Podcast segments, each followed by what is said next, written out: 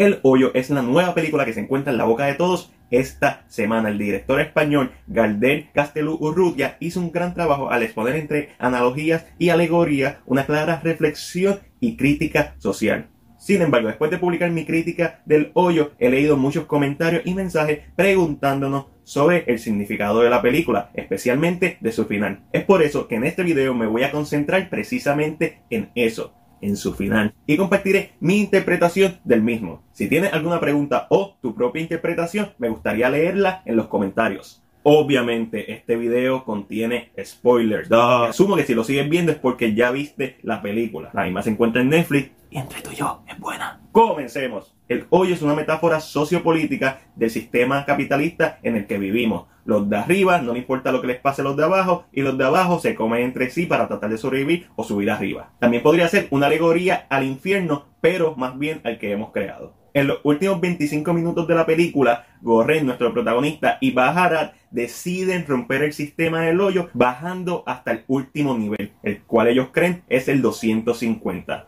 Esto con la misión de hacer que todas las personas de los niveles inferiores tengan su porción de comida. Si todo el mundo comiera solo lo que necesita, la comida llegaría al nivel más bajo. Esta acción claramente representa una protesta y no una pacífica, una de acción. En otras palabras, una revolución. Y significa que los cambios no surgen de la nada, se necesitan acciones que los propicien. Las palabras son herramientas, pero los actos son el ejemplo a seguir. En el proceso de bajar se encuentran con un hombre sabio, que ha sido una especie de maestro para bajar. Este le aconseja que la única forma para hacer que sus actos tengan un impacto es llevando un mensaje a los de arriba, el nivel cero. Esto es con la esperanza que las personas que trabajen en el nivel cero aún tengan conciencia porque la administración no tiene ninguna. Y básicamente esto aplica a cualquier estructura o sistema de jerarquía. Puede ser político, de clase social o religioso. Y hablando de religioso, es en este punto de la película que entra el aspecto más teológico. Bajarat, quien desconocemos porque está en el hoyo, es claramente la representación del fiel creyente, que en el momento se ciega y se vuelve un fanático extremista, pero también demuestra confianza en la bondad de las demás personas. Cuando lo conocemos, él quiere llegar al nivel más alto. Y si el hoyo es una alegoría del infierno, esto significa que Bajarat quiere llegar al cielo. Entonces este personaje sería un pecador que busca purgar sus pecados. Pero si Bajarat representa al creyente, ¿a quién representa Gorren, nuestro protagonista? Él es aludido a lo largo de la historia como un Mesías. Y por su aspecto físico sería fácil pensar que es una alusión a Jesús.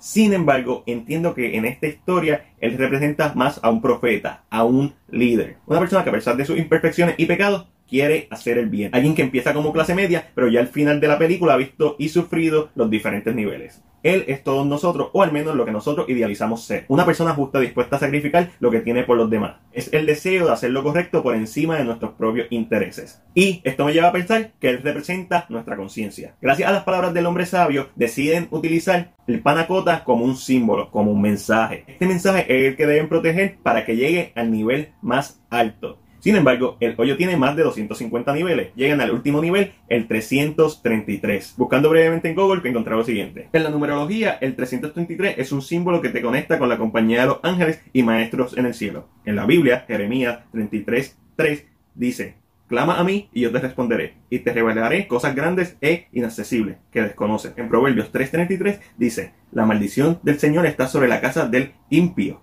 pero Él bendice la morada del justo. También las 3 y 33 de la madrugada son consideradas la hora de las brujas o del diablo. Lo que hace que se vuelva una asunción educada decir que el número 333 tiene una connotación religiosa. En este último nivel, increíblemente encuentran a una niña sana y salva. La niña hambrienta se acerca a ellos y a pesar de que bajará al principio se encuentra un poco reacio a darle el panacota, al final demuestra que también es un hombre justo, dejando a un lado sus ideales y simplemente haciendo lo correcto. La panacota representa los símbolos e ideales que nos inculcaron otras personas. Son esos ideales a los que nos aferramos tanto que olvidamos nuestro objetivo principal. Como bien dice la película, la niña tiene un don. Ella ha sobrevivido en el hoyo y representa a la juventud, a los niños que están creciendo, que todavía no tienen cómo defenderse. Ella, o en este caso la juventud, son los verdaderos mesías, la esperanza de un mundo mejor. En los sueños o delirios de Gorren, Trimigasi lo visita y le deja saber que la niña es especial y ella es el mensaje. También en este momento menciona a Rameses II. ¿Y quién es Rameses II?